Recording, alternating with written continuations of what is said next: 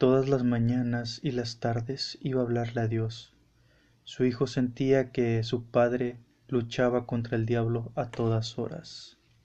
Hola y bienvenidos al Olimpo. Como podrán escuchar si ya vieron la película, esta es una cita de la película de la cual hablaremos hoy, El Diablo a todas horas de Netflix, que a mi parecer es un título bastante interesante y es muy bueno, una gran recomendación si no la han visto y una película que es imperdible casi casi. Entonces hablaremos de ella hoy, así que vamos a lo que vamos, que es a lo que venimos, y a lo que venimos hoy es hablar del diablo a todas horas. Esta película está basada en un libro del mismo título. Eh, el escritor es Donald Roy Pollack. Este tipo la escribió ya mayor porque decidió a una edad avanzada que sería escritor. Es un dato ahí nada más. Ah, para otra cosa muy importante aquí es que la voz que se escucha del narrador que está con la que inicia y el que narra esa frase que con la que inicié yo es la misma voz del escritor, que es una idea de meter al narrador para que fuese como que Dios te está contando la historia de Arvin. Muy bien. Empecemos con que la película es muy buena. Eh, me parece una temática muy interesante, la dirección me parece muy buena, la fotografía, la música, o sea, te atrapa desde el primer momento la película cuando miras al, papá de Arvin, el actor Billy Skarsgård de It, que lo ves caminando como oficial y que mata a ese hombre crucificado eh, para evitarle más dolor. O sea, desde el primer momento con esa escena tan impactante te atrapa la película y desde el inicio te presenta esas líneas que vamos a ir siguiendo de la narrativa y los caminos de cada uno y esas historias que se cruzaron al inicio y después se comienzan a desarrollar independientemente, pero que al final enlazan. Ese fue, fue muy bueno lo que hicieron porque no se sintió forzado y se sintió totalmente natural. Ese es un punto al director que es Antonio Campos, que también lo pueden buscar en la eh, que dirigió Christine, si les interesa, porque me parece que es un director que hay que seguir eh, de cerca porque parece ser muy talentoso. Ahora sí. Eh, la, la, película es muy interesante en la temática religiosa porque toma estas ideas de fanatismo, eh, los falsos ídolos que toman esta, esta oportunidad de manipulación a partir de cualquier fe y las personas estas que sufren de la fe y algunos psicópatas que utilizan esta ¿cómo decirlo? Esta simpatía a través de un medio para que puedas bajar las, las, la guardia con ellos y puedan sentirse comunicados o bien identificarse uno a otro porque comparten este hilo puede serse de la religión. La novela me parece que ha de estar muy buena si es si está estructurada de la misma manera que el libro que el escritor también adaptó el guion para la película. Por eso tiene debe de estar respetando demasiado la historia. Cada escena, eso es lo que lo que atrapa de la película es esta dirección que a muchos le puede incomodar, pero la manera en que mezcla la fotografía, la dirección y la y la música te mantiene tenso todo el tiempo, al filo de la butaca, al filo de la silla, al filo de la cama, donde sea que le estés viendo, te mantiene tenso, te mantiene con un, con un sentimiento de que algo va a pasar a continuación y por ello siempre te mantiene al filo. Eso es lo que hace una buena cinta, te está transmitiendo constantemente emociones y esta te mantiene transmitiendo este esta emoción de inquietud. De inquietud. Ahora, una de las cosas más importantes de la película fue la calidad de actuaciones de cada uno del elenco que es increíble. Cada uno eran actuaciones de primer nivel. Todos ellos. Pero en mi, en mi particular opinión, mi opinión, los que se llevaron la cinta más que nada por el personaje, se puede decir fue Tom Holland y Robert Pattinson.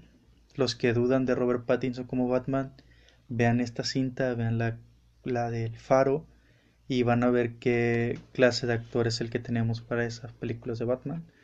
Pero me pareció muy buena la actuación, excelente la actuación de, de Tom Holland, sobre todo en la escena de la iglesia cuando está hablando con Robert Pattinson, que la verdad no esperaba que el personaje de Robert Pattinson fuera así y me impresionó mucho la actuación y el desempeño que tuvo en ese momento también en la discusión de la iglesia de él y Tom Holland fue impresionante, bastante intensa y me encantó.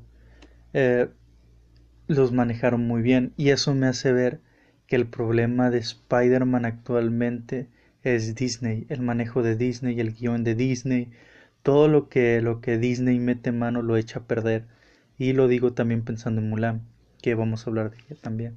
Pero eh, son grandes actores y y merece la pena la película por las grandes actuaciones de cada uno del reparto. Entonces, yo la recomiendo mucho.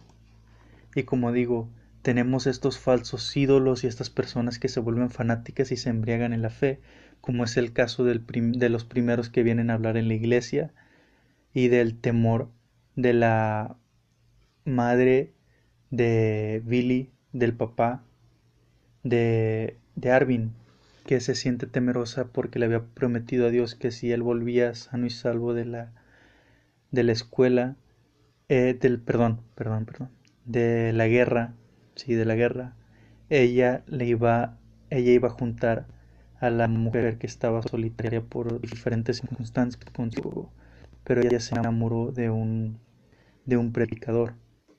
Y así fue como se mantiene ese nerviosismo en ella y es lo que hace que como que en estas circunstancias porque al final la película toma caminos diferentes con cada personaje.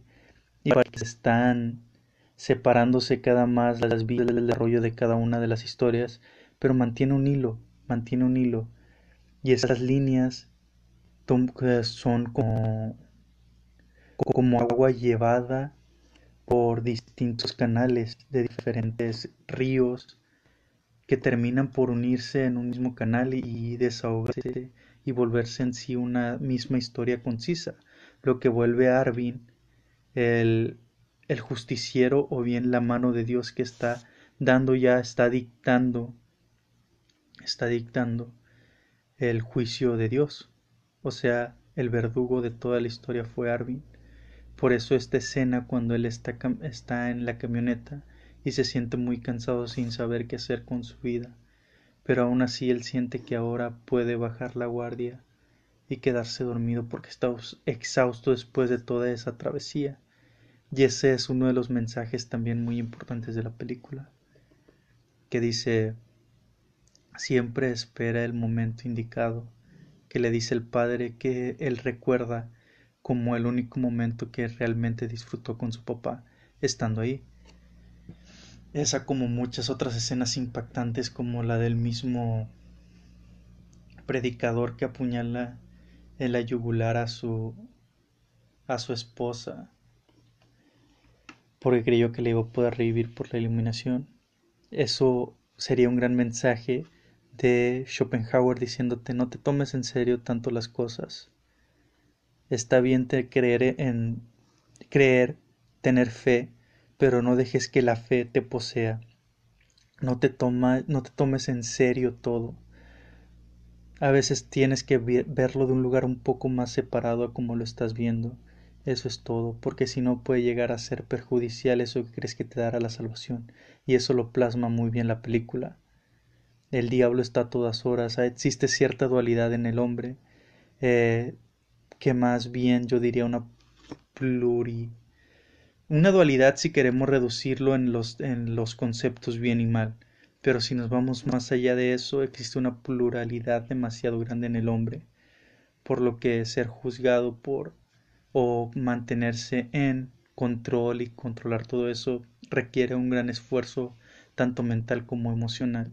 Y eso lo plasma bastante bien la película cómo van cada uno de estos personajes luchando consigo mismo y algunos que se dejan llevar por el mal o por el diablo en lugar de seguir confrontándolo. Por ello me parece una película imperdible por la dirección que tiene, que en cada momento se siente este suspenso o esta, esta inquietud y también el soundtrack está increíble y las tomas, así que si no la han visto, véanla y si la vieron, díganme qué les parece. Siempre son bienvenidos sus comentarios. Entonces, hasta aquí la voy a dejar.